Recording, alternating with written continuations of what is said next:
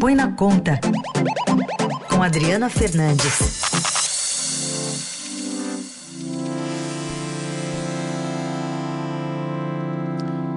A gente tem a Adriana Fernandes falando sobre o impacto econômico que a segunda onda de coronavírus na Europa pode causar aqui no Brasil. Oi, Adri.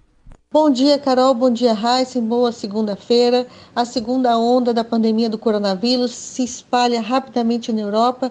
A segunda onda traz preocupação aqui no Brasil no futuro, porque embora a gente esteja entrando no verão e também esteja é, revendo a redução né, do avanço da doença, muitos especialistas brasileiros têm defendido planejamento para evitar essa segunda onda. Né? Muitos políticos, porém, esse traz debate aqui do ponto de vista econômico, porque muitos políticos querem querem ter segurança de que haverá apoio do orçamento do governo em 2021, caso ocorra essa segunda onda. Então, nos próximos dois meses, a gente vai ver esse debate se intensificar. Né? A gente, há duas semanas, o ministro da da Economia, Paulo Guedes, defendeu uma cláusula de calamidade para ser incluída na proposta de pacto federativo que está em tramitação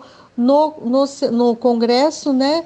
E acabou isso dando bastante discussão, porque muitos economistas acham que isso pode abrir espaço, né, para medidas populistas do presidente Jair Bolsonaro, presidente, aliás, que sempre foi é, contrário né, a medidas restritivas de circulação para não afetar a economia. Então, é um debate que nós vamos ver para frente e essa semana teremos uma decisão importante por causa da reunião do Comitê de Política Monetária do Banco Central, que vai decidir sobre o futuro da taxa Selic, que está em patamar histórico, 2%.